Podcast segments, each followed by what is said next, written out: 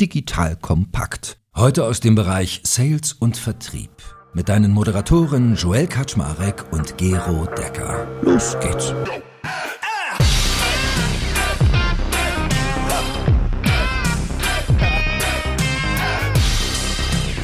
Hallo Leute, mein Name ist Joel Kaczmarek. Ich bin der Geschäftsführer von Digital Compact und im Jahr 2022 gerade festgestellt, meine erste Podcast-Aufnahme heute und mit wem könnte ich die besser machen als mit dem lieben Gero Decker von Signal. Hallo Gero, schön, dass du da bist. Hallo Joel, eine große Ehre, das fantastische neue Jahr einläuten zu können. So, und heute reden wir über Wettbewerbsanalysen. Hey, also, wie lerne ich eigentlich von anderen Akteuren am Markt, was sie tun, was sie vielleicht besser tun, was schlechter und wie ich mich dazu positionieren kann? Das heißt, wir werden als erstes mal definieren, was will ich eigentlich wissen, wenn ich meinen Wettbewerb angucke? Und danach fragen wir uns natürlich, wie finden wir denn das heraus? Also die Dinge, die ich gerne rauskriegen möchte, wie gehe ich das an? Und dann kommt natürlich die spannende Frage der Übersetzung. Das heißt, inwieweit sollte mich das eigentlich beeinflussen, beziehungsweise was mache ich damit? Und wie trage ich das in mein Team? So, wie ist bei dir? Habt ihr früher bei Signavio viel euren Wettbewerb angeguckt? Es interessiert einen schon. Man wechselt auch so von Paranoia, dass man überall die Gefahr lauern sieht und das Gefühl hat, morgen gibt's mich nicht mehr, hin zu, ich gehe damit ganz gelassen um und es ist ein Teil des täglichen Doings, selbst besser zu werden. Was hast du dir so typischerweise angeguckt, wenn du deinen Wettbewerb betrachtet hast? Also erstmal ist ja die Frage überhaupt, habe ich Wettbewerb? Ja, das ist immer das, wenn ich so Startups manchmal höre und die Frage, wer sind eigentlich deine Wettbewerber? Und dann sagen die, ich habe gar keine Wettbewerber. Dann sagt man, okay, Hausaufgaben nicht gemacht. Also entweder ihr habt keine Ahnung oder die Welt braucht euer Produkt nicht. Weil immer wenn es Geld zu verdienen gibt, immer wenn es einen Bedarf zu erfüllen gibt, dann gibt es nicht nur eine Person oder eine Firma, sondern mehrere, die diesen Bedarf auch in irgendeiner Form auf unterschiedliche Art und Weise bedienen können. Sonst ist dieser Markt einfach nicht attraktiv. Erste Hausaufgabe für euch, wenn ihr sagt, ich glaube, ich habe gar keinen Wettbewerb, geht raus zu euren Kunden, die Leuten, mit denen ihr sprecht und sagt, was evaluiert ihr denn als Alternative? Manchmal ist es eine Dienstleistung, manchmal ist es ein Produkt, mit dem ihr überhaupt gar nicht gerechnet hätte, was als Alternative wahrgenommen wird. Aber ihr müsst wissen, wer sind eure Top 3, 5, 10 Competitor im Markt. Sonst habt ihr ein Problem. Was hast du dir dann so angeguckt? Also Preise, Sales-Vorgehen, Produkt, was waren so deine Classics? Drei ganz große Punkte. Einmal Produkt. Ähm, was bieten meine Wettbewerber im Markt eigentlich an? Was bekomme ich dort? Was macht das genau? Wie funktioniert das? Wie wird es positioniert im Markt? Welche Differenziatoren gibt es dort bei dem Produkt und so weiter und so fort? Dann gibt es den ganzen Bereich Pricing. Zu welchem Preis? Mit welchen Metriken? Mit welchen Discount-Stufen? Ist das Pricing anders für bestimmte Kundengruppen, für bestimmte Märkte und so weiter und so fort? Weil ich will mich ja bei der Angebotsabgabe, will ich ein Hintergrundwissen haben, einen Kontext haben, um zu wissen, wogegen trete ich denn hier wahrscheinlich eigentlich an? Und dann der, der ganze große Bereich Go-to-Market.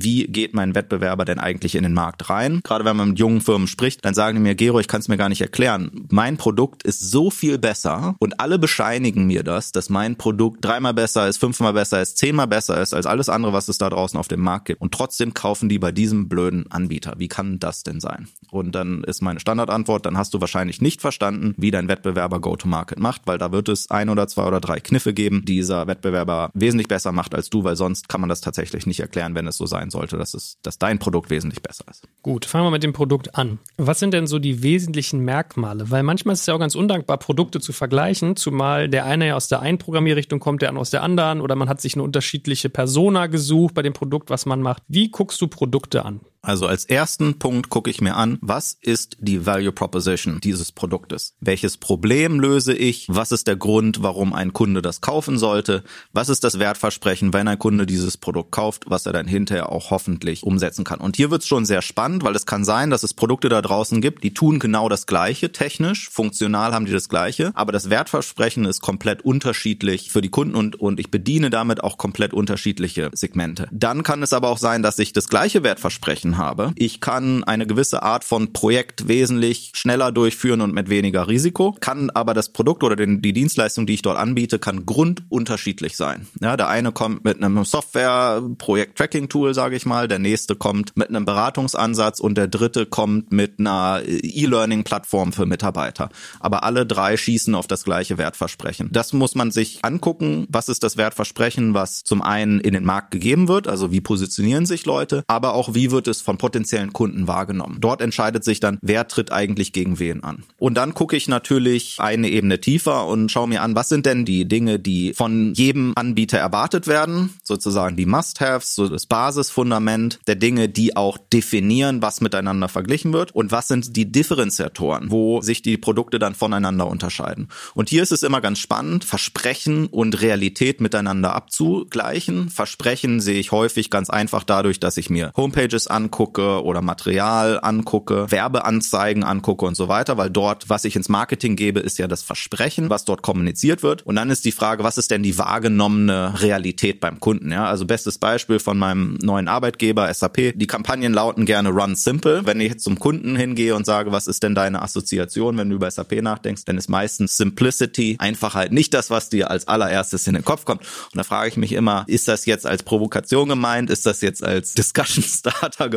Oder ist das jetzt als kommunizierte Ambition gemeint? Versprechen und Realität abzugleichen ist immer ganz wichtig. Nicht nur für die eigenen Produkte, sondern auch für die Wettbewerber. Weil das ist übrigens eine Einflugschneise, die man immer ganz einfach ausnutzen kann, zu sagen, guck mal, der Wettbewerber, der verspricht, verspricht, verspricht, verspricht. Wenn du mal die Kunden fragst, nichts davon kommt an. Oder nur ganz wenig oder in ganz seltenen Fällen kommt das an. Dort kannst du sozusagen dem Wettbewerb ganz schnell den Wind aus den Segeln nehmen, wenn es dort eine Dissonanz gibt zwischen dem, was versprochen wird und was Realität ist. Ganz wichtig, letzter Punkt, habe ich den Scope eigentlich richtig verstanden? Gerade wenn ich als junges Unternehmen starte, dann habe ich häufig so einen Inside-Out-Blick im Sinne von, ich kenne mein eigenes Produkt sehr gut und vergleiche mich mit denen, die besonders ähnlich sind. Was man häufig übersieht, ist, dass der Kunde womöglich ein viel größeres Paket braucht, um seinen Use Case zu adressieren und es sich aus Sicht des Kunden, des Käufers eigentlich so darstellt, der muss jetzt hier drei oder vier Dinge zusammenstöpseln oder kombinieren, um dieses Problem zu lösen. Und das muss man einfach sehr gut verstanden haben. Was wird eigentlich so als Bundle, als Paket, als Gesamtlösung durch den Kunden wahrgenommen? Weil nur dann kann ich auch sinnvoll den Wettbewerb angucken und mich entsprechend vergleichen. Ja, ich muss gerade so daran denken, wir hatten vor kurzem den Deutschlandchef von Slack im Interview. Und wenn du den fragst, der sagt ja dann eigentlich eher, du, ich konkurriere nicht mit irgendwie, weiß ich nicht, Stackfield oder Asana oder irgendeinem Projektmanagement-Tool, ich konkurriere mit der E-Mail oder sowas. Ne? Also manchmal auch so abstrakte Dinge. Und jetzt hätte ich noch mal eine ein bisschen vielleicht dumme Frage. Wenn Kunden sich ein Produkt angucken,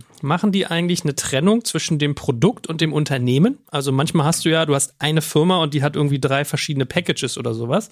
Und dann äh, stelle ich mir die Frage, was davon gucke ich mir an? Gucke ich mir die einzelnen Produktebenen an oder gucke ich mir die Gesamtfirma an? Weil meistens ist ja so, dass die Firma in sich irgendwie ein Versprechen abgibt, so wie bei den SAP zum Beispiel in dem Beispiel auch gerade. Es ist beides. Ich kaufe natürlich ein Produkt ein und es muss Stand heute auch schon mein Problem lösen. Aber, und das hat sich in der Cloud-Welt geändert, in der Subscription-Welt geändert, ich kaufe mich ein in eine Community und ich kaufe mich ein in einen Weg. Weil das, was ich heute bekomme, wird sich stetig weiterentwickeln und in drei Monaten, in sechs Monaten, in zwölf Monaten wird es wahrscheinlich noch viel spannender sein. Ja, Beispiel, ich kaufe mein iPhone und vertraue darauf, dass auch in einem Jahr oder zwei oder drei Jahren noch für die relevantesten, spannendsten Themen neue Apps auf den Markt kommen werden, die dann mit meinem Telefon funktionieren und mir dann ganz neue Dinge ermöglichen, die ich heute noch gar nicht machen kann. Ja, das wäre so ein Klassiker für, ich kaufe mich in eine Community, ich kaufe mich in eine Journey sozusagen ein und vertraue darauf, dass sich dieses Ökosystem, diese Community gut genug weiterentwickelt, dass es auch in der Zukunft noch spannend ist. Das hat sich gewandelt. Vor zehn Jahren hätten die Leute noch gesagt, ich kaufe genau das ein, was ich hier Stand heute vor mir sehen habe. Wenn es das nicht kann, kaufe ich es nicht. Heute sagt man viel okay, 80, 90, 95 Prozent muss schon da sein. Ein zweiter wichtiger Punkt ist, wo geht denn eigentlich die Reise hin? Vertraue ich, dass der Anbieter innovativ genug ist, genügend Investitionen setzt in neue Themen, schnell genug entwickelt, spannende Themen zu machen oder vielleicht sich auch zu schnell entwickelt und ich Gefahr sehe, dass das, was ich an Innovationskraft Stand heute sehe, in, in Zukunft nicht mehr da sein wird, weil das einfach das Unternehmen mit seinem eigenen Wachstum zu kämpfen hat. Ja, das sind Themen, die sich ein Kunde heutzutage natürlich alle anguckt. Jetzt hast du ja eben gesagt, es geht um die Value Proposition, man schaut sich Differenzierungen an, es geht um Perceived Value, wie man so neudeutsch sagt. Guckst du mehr Features an oder guckst du mehr, was ja fast schon Go-to-Market ist, so die Art der Inszenierung an? Ich gucke Wertversprechen an und wie viel davon beim Kunden ankommt. Das übersetzt sich bei technischen Produkten also jetzt Software, damit kenne ich mich am besten aus, übersetzt sich natürlich in Produktfunktion, weil alles, was du als Problem sozusagen lösen willst, Beispiel Slack, soll unstrukturierte Kommunikation ablösen, dann frage ich mich natürlich ja, wie? Auf welche Produktfunktionen bezieht sich denn diese Aussage jetzt gerade? Sind das die Private Channels, Public Channels, Emojis? Ist das die Einbindung in andere Systeme? Was hängt denn da genau dahinter? Lass uns doch jetzt mal konkret werden. Diese Analyse, was macht das Produkt ganz genau, das ist für Produktmanager natürlich unglaublich wichtig, weil die müssen ihre Roadmap machen, die müssen eine Priorisierung machen, wo wollen wir jetzt weiter bauen. Und da macht es einen riesen Unterschied, ob ich jetzt noch mehr in Kollaboration innerhalb meiner Slack-Plattform investiere oder investiere ich jetzt mehr in Integration mit anderen Plattformen, um noch ein integrativerer Teil einer Gesamtstory sozusagen zu werden. Für den Seller ist es eher Ablenkung auf Feature-Ebene runterzugehen. Dort bleibe ich auf der Value Proposition, die ich beim Kunden verteidigen muss, im Sinne von, ich brauche Proof Points, ich brauche Credibility, ich brauche Referenzen, ich brauche Success Stories dafür, weil nur dort wird der Hauptkampf geführt. Alles andere ist ein, zwei Ebenen tiefer, um dann hinterher den Double-Click zu machen und das nur zu verifizieren. Ja, aber die Hauptdiskussion findet auf der Value Proposition statt und wie sich das für den Kunden darstellt. Thema Pricing ist, glaube ich, relativ selbsterklärend. Das wird wahrscheinlich in unserem nächsten Punkt noch spannend, wie man das herausfindet. Du hast ja auch gerade schon gesagt, welche Discounts, welche Zielgruppe etc. Aber Go-to-Market können wir noch ein bisschen vertiefen. Was sind da so die typischen Ebenen, die du dir anguckst? Was meinst du eigentlich genau damit? Also dort ist die spannende Frage, wie kommt mein Wettbewerber eigentlich an den Kunden ran? Wie kommt er an die Kontakte? Wie kommt er auch an die richtigen Ansprechpartner beim Unternehmen? Wie gut sind die Beziehungen zum Kunden und wie schnell können gute Beziehungen zum Kunden aufgebaut werden, dass ich über eine Beziehung einen Vorteil habe gegenüber einem womöglich besseren Produkt. Ja? Und das unterschätzen viele Startups ganz massiv, dass Kunden natürlich immer ein Risiko eingehen, wenn sie ein Produkt kaufen. Und wenn sie dort einen Hersteller haben, mit dem ich schon in der Vergangenheit gute Erfahrungen gemacht habe, eine vertrauensvolle Beziehung, ich habe dort meine Ansprechpartner, ich weiß genau, wie das dort abläuft, dann bin ich womöglich auch bereit, das 10 oder 20 oder 30 Prozent schlechtere Produkt zu kaufen, womöglich auch noch zu einem höheren Preis, weil dort andere Effekte reinspielen spielen. Der ganz große Punkt, der häufig ein Rätsel ist, ja, für Startups, für junge Firmen, ist, diese Kontakte aufzubauen, da überhaupt beim Kunden reinzukommen. Wie mache ich das denn eigentlich? Wenn man sich so Firmen wie eine SAP oder jede andere erfolgreiche Produktorganisation anguckt, da findet unglaublich viel Aktivität statt, um ein Gesamtökosystem zu bauen. Mit Partnern, mit Fürsprechern, mit Leuten, die aus unterschiedlichsten Richtungen kommen können und den Kunden beeinflussen können, in eine bestimmte Richtung zu gehen. Ja, also die Beratungsfirmen ganz, ganz vorne weg, die Big Four, KPMG, PwC und so weiter und so fort. Aber auch kleinere Beratungshäuser, das sind ja häufig die, die sehr nah dran sind an den Entscheidern bei Unternehmen. Und wenn dann die Frage kommt, du Peter, was würdest du denn jetzt machen? Marie, sag mir doch mal, was ich hier tun soll. Dann geben die Tipps ab, dann geben die eine Empfehlung ab und da soll dann auch das Richtige bei rauskommen.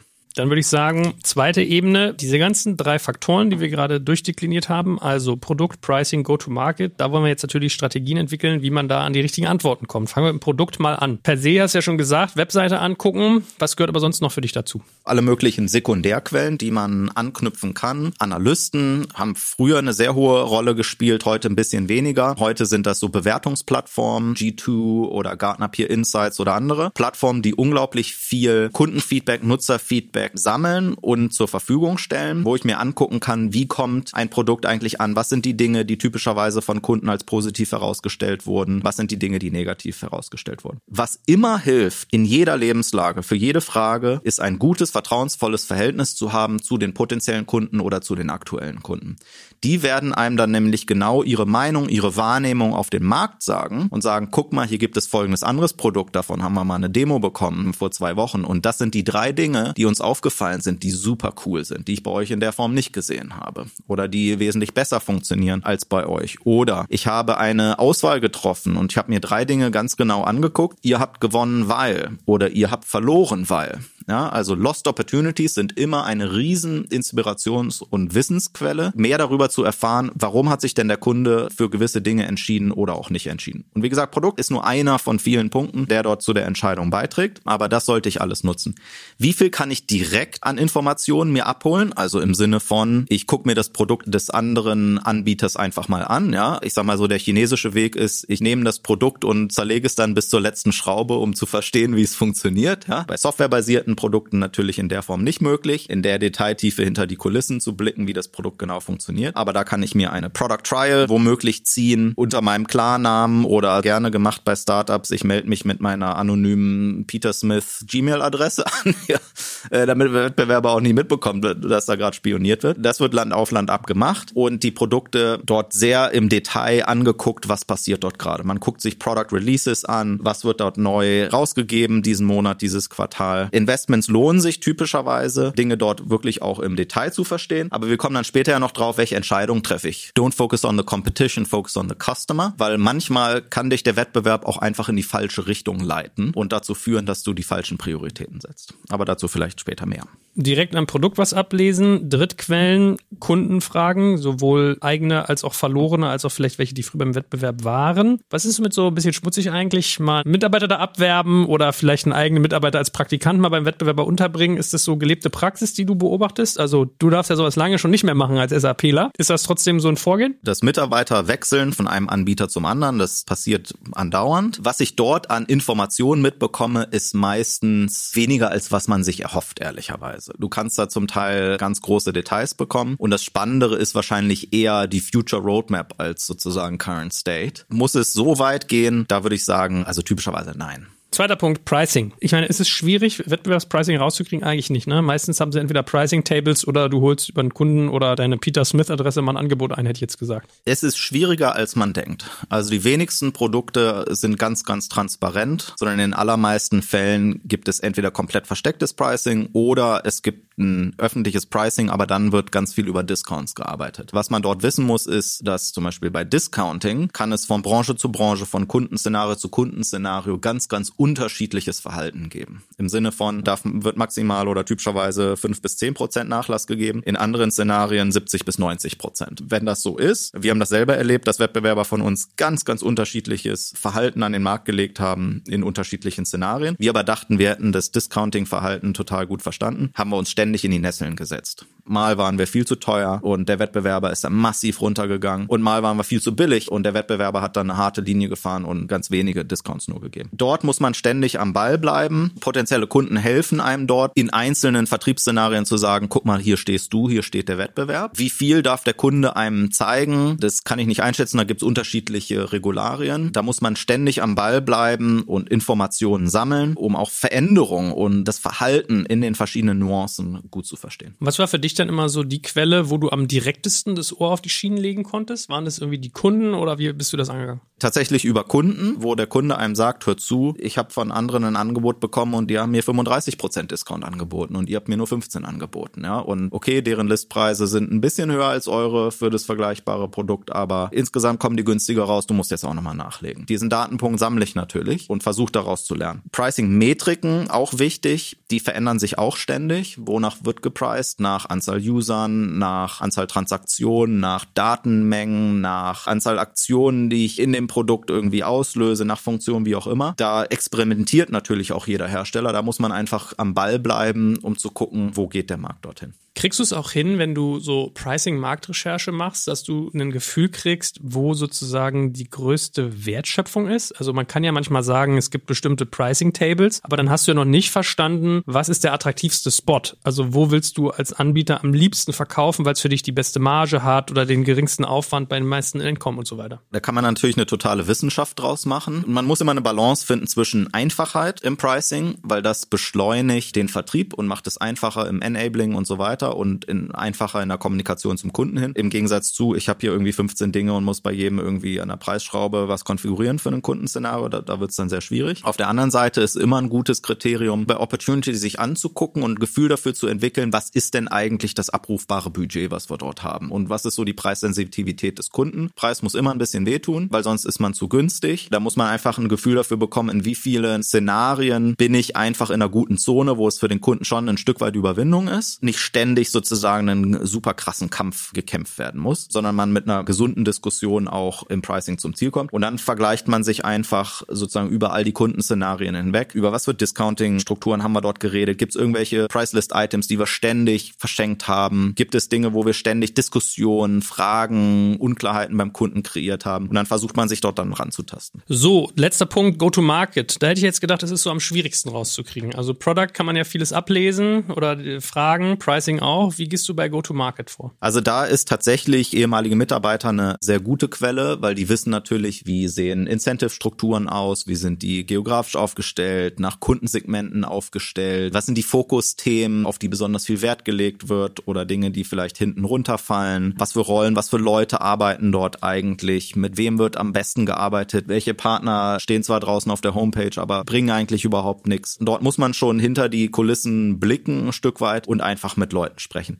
Übrigens, und jetzt kommt ein ganz, ganz großer Tipp, der uns extrem viel Überwindung gekostet hat in den Anfangstagen von unserer eigenen Firma, aber was wir jetzt inzwischen sehr regelmäßig machen, und das ist, sprich einfach sehr regelmäßig mit deinen Wettbewerbern. Von einmal im Quartal bis mindestens mal einmal im Jahr sollte man sich zusammen telefonieren. Es gibt immer irgendwas Spannendes zu besprechen, wo beide was lernen, wie ist der gemeinsame Blick auf den Markt, aber man erfährt auch immer sehr spannende Dinge von, was sind die Themen, auf die die sich eigentlich fokussieren? Ist das eher ein Investmentthema? Ist das ein Thema, was irgendwie noch so mehr oder weniger ausläuft? Wie sehen die auf die Welt? Wo sind die Struggles? Gibt es neue Wettbewerber, die der Wettbewerber sieht, auf die er besonders reagiert, ja, um da womöglich voneinander auch zu lernen, wo es vielleicht Learnings gibt, sich in eine gewisse Richtung weiterentwickeln zu müssen, um einem neuen Emerging Wettbewerber zum Beispiel gegenüberzustellen. Keine Scheu. Früher habe ich immer Angst gehabt, oh, erzählst du jetzt zu viel und du plauderst ja alles aus und so, ja. Der andere, der wird doch dir nie irgendwas erzählen. Ganz ehrlich, die meisten Leute sind da relativ entspannt, sich natürlich dessen bewusst, dass alles, was sie sagen, wird im Zweifel gegen sie verwendet. Man hat mehr voneinander zu lernen und kann sozusagen gemeinsam besser werden als Community, als dass man sich jetzt fürchten muss, als der Schwächere oder der rauszugehen, der jetzt tausend Dinge preisgibt und man hat selber nichts gelernt. Ich muss gerade daran denken, als ich damals für mein Samba-Buch äh, recherchiert habe, habe ich eine äh, doch mittlerweile auch ziemlich bekannte Digitalperson mal gefragt und die hatte mit äh, Kollege Samba damals den japanischen Markt, glaube ich, erschlossen für Groupon, dieses Groupon-Modell. Ich glaube, es war Groupon, vielleicht bringst du durcheinander. Auf jeden Fall meinte die dann auch zu mir, der Oliver, der hat sich die ganzen Leute einfach hergeholt. Wir haben so drei Tage gemacht, hatten alle Wettbewerber da und der, der fragt die einfach super straight und direkt auf den Kopf zu. Wie machst du dies, wie machst du das? Welche Values guckst du dir da an? Was sind deine KPI? Wie gehst du dort fort? Und man staunt, wie direkt die Leute antworten. Wenn jemand eine Frage Frage gestellt hat, ist man sehr oft geneigt, auch zu beantworten und auch vielleicht auch gerade so ein bisschen, wenn das jemand ist, im Falle von Samba jetzt, der natürlich so ein gewisses Ansehen genießt, dass man ja auch zeigen will, was man kann und was man weiß. Also war das auch deine Erfahrung, dass Wettbewerb eigentlich relativ offenherzig ist, wenn man ihn fragt? Na, ich bin meistens eher so als der Underdog angetreten. Da hatten die Leute jetzt nicht so eine wahnsinnig riesenhohe Meinung von mir, dass sie jetzt aus dem Grund was preisgegeben hätten. Was mir mal geholfen hat, ist, wenn du halt nicht total verbissen in so ein Thema reingehst. Wenn man es schafft, so eine gewisse Entspanntheit da reinzubekommen und so ein bisschen über den Dingen zu stehen, ja, dann kann man halt super über Dinge sprechen. Ja. Also ich habe schon über Sachen diskutiert mit Wettbewerbern, da, da stackerst du mit den Ohren, also wirklich bis zu, keine Ahnung, produktarchitektonischen Entscheidungen und hier haben wir die drei Dinge überlegt und haben uns dann doch für das und das entschieden oder hier hatten wir folgende drei Kundenszenarien und haben wir erst das probiert und das hat nicht funktioniert und dann das und dann das und dann das und das waren womöglich Kundenszenarien, wo man im Wettbewerb stand. Ich bin häufig dann doch erstaunt, wie offen die meisten Leute sind. Ja, auf der anderen Seite, ich sage auch mal, Ideen sind nichts wert, nur Umsetzung. Ne? So, gut, also das unsere drei Themen. Produkt, Pricing, Go-to-Market und wie man sie herausfindet. Jetzt kann man ja sagen, alles klar. Inwieweit sollte ich das, was ich da höre, sehe, wahrnehme, lese, konsumiere, warum, wie sollte mich das eigentlich beeinflussen? Was mache ich damit? Wie entscheide ich auch vielleicht, was mich beeinflusst und was nicht? Also da nochmal den Spruch, den ich gerade schon gebracht habe. Eigentlich ist immer das Mantra, don't focus on the competition, focus on the customer. Du kannst auch Dinge explizit anders machen und du musst Dinge anders machen als der Wettbewerb, weil sonst wirst du nicht signifikant Erfolg haben. So, das ist jetzt leichter gesagt als getan, weil du steckst natürlich ständig in dem Vergleich drin, wo der Kunde dich mit dem einen vergleicht, mit dem anderen vergleicht. Also was sind die Hauptpunkte, die du eigentlich machen musst?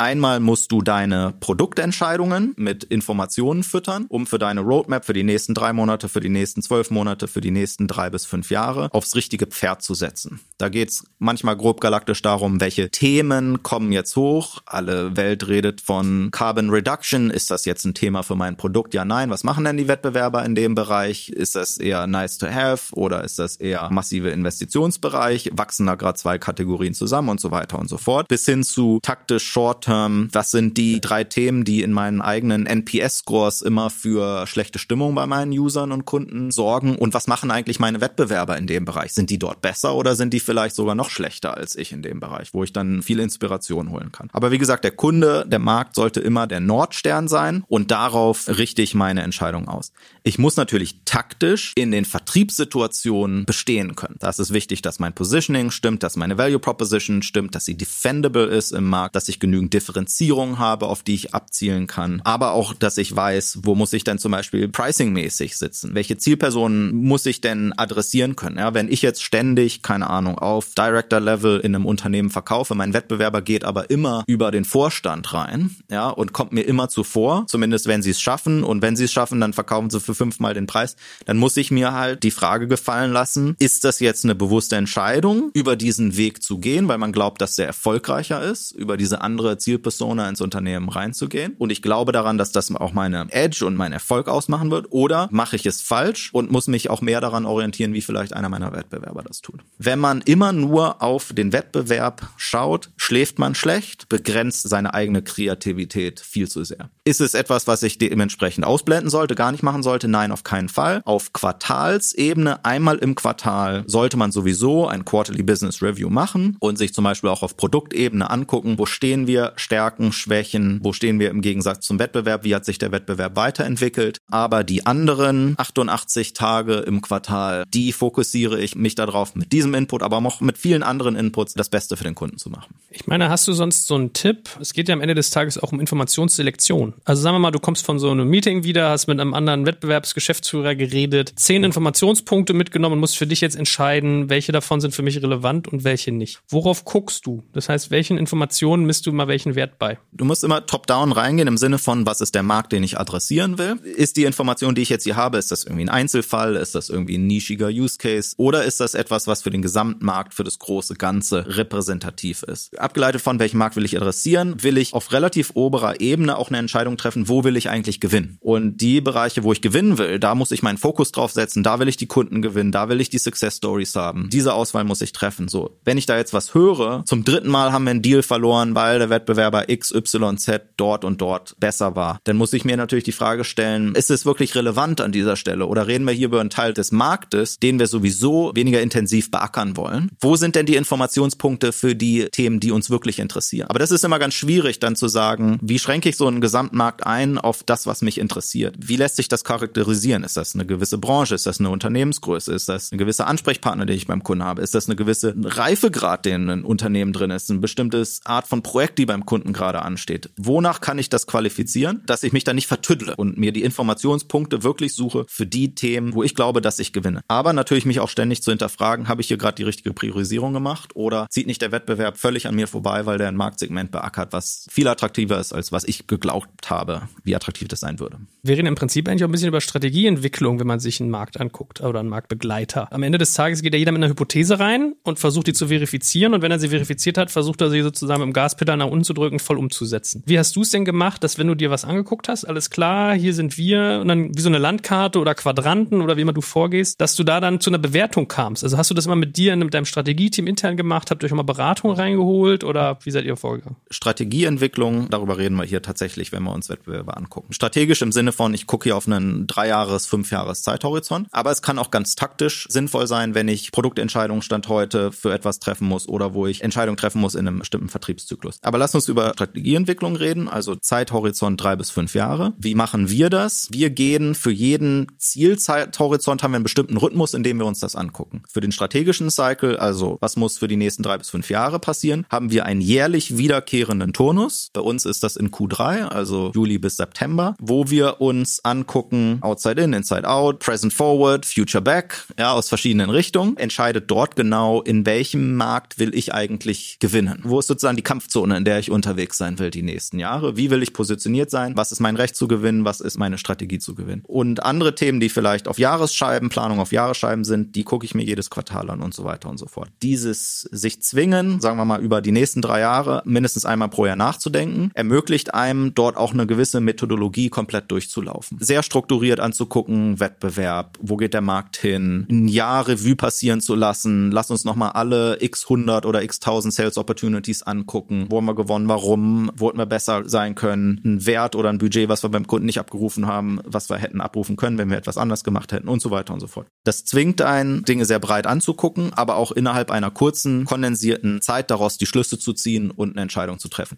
Nichts ist schlimmer, als ständig Strategie zu machen. Da wird man ja wahnsinnig. Also wenn ich ständig mir irgendwas angucke und dann, Jungs und Mädels, jetzt müssen wir mal schnell zusammenkommen, wir müssen jetzt eine strategische Entscheidung treffen, da hat man schon irgendwas falsch gemacht. Also da muss schon wirklich ein Meteorit einschlagen in der Welt oder Corona passieren oder sonst irgendwas, dass man sagt, wir müssen jetzt nochmal Strategie-Review auf größerer Ebene machen. Gut. Letztes Thema. Wie trägt man das Ganze denn eigentlich gezielt ins Team? Oder wie distribuiere ich die Informationen durchs Team hinweg? Weil meistens schauen sich die einzelnen Elemente ja bestimmte Personen an. Die haben dann sehr viel Wissen über das Thema. Dann muss man sich fragen, was leite ich daraus für mich ab und welche Handlung treffe ich? Und das willst du ja möglichst gleichmäßig über dein Team kaskadieren. Wie machst du das? Also erstmal ist die Fragestellung, will ich überhaupt eine Kultur des Wettbewerbkampfes sozusagen aufbauen oder nicht? Bei manchen Firmen macht es Sinn, gerade wenn es irgendwie so ein 800-Pound Gorilla im Markt gibt und man will den jetzt sozusagen angehen. Gestern habe ich so eine Werbeanzeige gesehen, die, die über die Salesforce-Müdigkeit gesprochen hat und hier ist das CRM für die neue Generation so ungefähr, wo sich scheinbar jemand total auf Salesforce eingeschossen hat. Da kann ich mir richtig gut vorstellen, wie die intern halt das so propagieren. Hier ist Salesforce, die Bösen, den, den wir jetzt hier im Markt angehen wollen, um die Truppen sozusagen hinter sich zu vereinen durch das Aufbauen eines Feindbildes. Ich glaube da überhaupt gar nicht dran. Ich glaube daran immer zu sagen, hör zu, don't focus on the competition, focus on the customer. Customer. Wir müssen doch nicht jemand anderem hinterherlaufen und uns ständig mit dem vergleichen. Wir haben hoffentlich einen sehr guten Zugang zu unseren Kunden und potenziellen Kunden. Lass uns das Beste aus dieser Market Opportunity machen. Ja, wir holen uns Inspirationen aus allen Quellen, die wir anzapfen können. Im Zweifelsfall können wir den Markt shapen und dafür sorgen, dass der Wettbewerb uns hinterherläuft. Ja, also bei Signavio ist uns das ganz gut gelungen. Irgendwann wundert man sich natürlich, guckst dir das Messaging an von deinen drei Hauptwettbewerbern und die haben halt eins zu eins kopiert das, was du in den Markt bläst. Ja, denkst so, ja, jetzt differenzieren wir uns gar nicht mehr von unserem Messaging her. Auf der anderen Seite sagst du, grandios, ja, aufs richtige Pferd gesetzt. Und jetzt geht's um die Frage Realität versus Versprechen. Wir haben die Proofpoints dafür, wir haben die Historie dahinter. Wir können zum Markt gehen und sagen, guck mal, es ist genau die richtige Message, weil alle die Message haben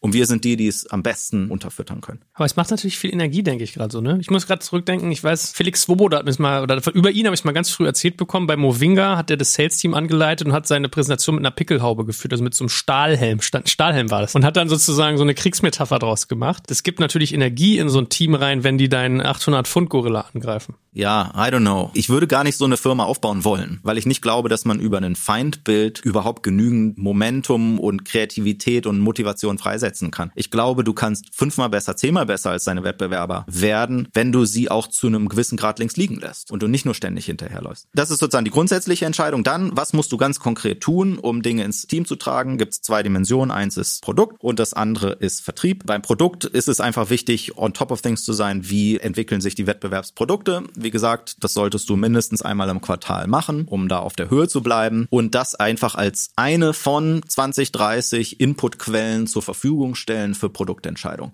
Also wenn du zum Beispiel siehst, dass bei dir intern irgendwie fünf Zyklen und UX-Research-Projekte und noch und nöcher gemacht werden und du hast aber zwei Wettbewerber, die einfach ein Problem super toll gelöst haben, dann sagst du denen hier, hört zu, guckt euch das, das auch mal an. Da muss es einen Grund dafür geben, dass die das auf eine gewisse Art und Weise gemacht haben. Können wir davon nicht auch was lernen und uns unsere kreative Energie vielleicht auf andere Dinge setzen, die unterrepräsentiert sind bei Wettbewerbern. So, und dann gibt es den ganzen Bereich Sales. Es gibt solche Seller, die wollen wirklich bis ins kleinste Detail irgendwelche Feature-Comparison-Listen haben und so weiter und so fort. Da sage ich, selbst wenn du die hast, gib es bitte den Vertrieblern nicht weil es die komplett in die falsche Richtung lenkt. Den Informationsgrad, den du brauchst, ist eine Battle Card. Das ist typischerweise ein Einseiter, nicht mehr. Da steht what they say, ja, also verstehen, womit geht der Wettbewerber eigentlich in den Markt. What we say, wie ist eigentlich unsere Reaktion darauf? Also zum Beispiel, wenn der Kunde sagt, wir sind die Besten da drin, Datenmengen in kürzester Zeit analysieren zu können. Then what we say is, yeah, that's nice, but it's so much more important to bring the three most important people together to drive the right decisions. Auch dieses sozusagen, wie lenke ich den Fokus des Kunden auf die richtigen und wichtigen Dinge, wo wir dann auch wiederum gut sind. Diese Argumentation musst du haben. Solche Informationen sind wichtig, um halt auf die typischen Dinge reagieren zu können, die Wettbewerber in den Markt gibt. Oder wo der Wettbewerber manchmal komische Dinge über dich erzählt, dass du darauf kontern kannst. So, und dann der dritte Punkt, what to focus on. Der Vertriebler sollte in der Lage sein, wenn der Kunde sagt, ja, aber beim Wettbewerb XYZ, dass der darauf eine gute Antwort hat. Hier sind die drei bis fünf Dinge, auf die du dich konzentrieren solltest als Vertriebler, wenn du weißt, dass der Kunde dich mit folgendem Wettbewerber vergleicht vergleicht. Und je nachdem, mit was er dich vergleicht, sind das ganz andere Dinge. Also wenn du Slack verkaufen willst und der Kunde benutzt bisher nur E-Mail, ja, und willst ihn davon wegkriegen, dann ist das eine ganz andere Competitive Situation als der Kunde ist ein Microsoft Shop und denkt gerade drüber nach, Teams im großen Stil auszurollen versus Slack, was dann sozusagen die, the points to focus on sind. Ja, dann würde ich, keine Ahnung, bei Slack würde ich dann drauf gehen, guck mal hier, das ist aber super toll integriert mit allen möglichen anderen Themen und Slack ist Collaboration on top of einem großen Ökosystem. Ja, das ist ein ganz, ganz anderes Thema, auf was ich fokussiere, als wenn der Kunde sich anguckt, ja, will ich nicht doch alles mit E-Mails machen. Viel mehr brauche ich als Vertriebler typischerweise nicht.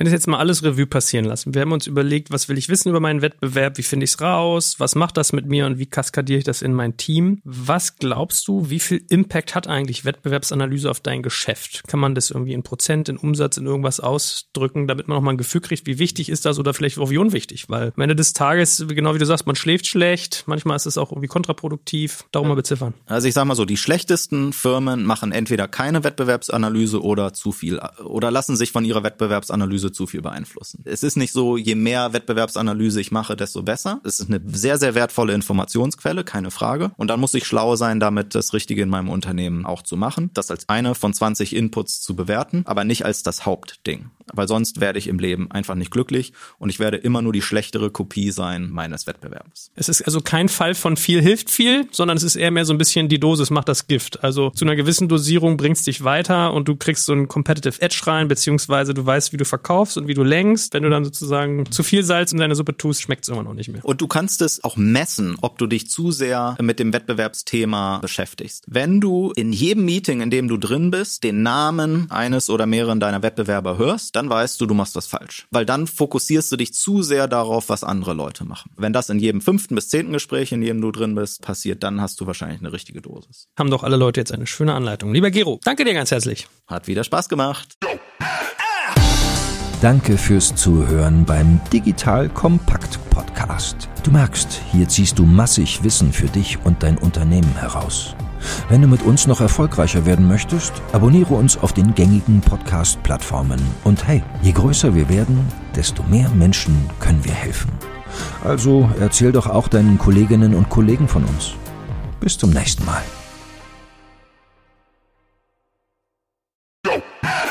Jetzt kommt ein kleiner Werbespot. Aufgepasst! Heute gibt's Werbung in eigener Sache. Wir wollen dich nämlich besser kennenlernen, weil viele hören Woche für Woche unseren Podcast und dabei wissen wir gar nicht immer, wer genau diese Leute sind. Und natürlich wollen wir ja aber wissen, wer du bist, um unseren Inhalt auch an deinen Interessen ausrichten zu können. Und um das zu ändern, habe ich eine Umfrage vorbereitet. Dort kannst du uns erzählen, wer du bist und wofür du dich interessierst. Und was du davon hast, naja, ich meine, je besser wir dich kennen, desto besser können wir unseren Podcast an deine Bedürfnisse anpassen. Und dann spreche ich auch keine Werbung mehr für Penispuppen und Online-Casinos ein, wo dich womöglich ganz andere Dinge interessieren. Nein, kleiner Spaß und trotzdem, du tauschst fünf bis zehn Minuten deiner Zeit gegen viele Stunden noch bessere Unterhaltung und Tiefenwissen in der Digitalwirtschaft. Klingt für mich nach einer Win-Win-Situation und geh doch also daher mal auf die Seite digitalkompakt.de/slash Umfrage. Fülle diese nach bestem Wissen und Gewissen aus und freue dich in Zukunft auf noch besseren Content auf Digital Kompakt. Ende der Werbung.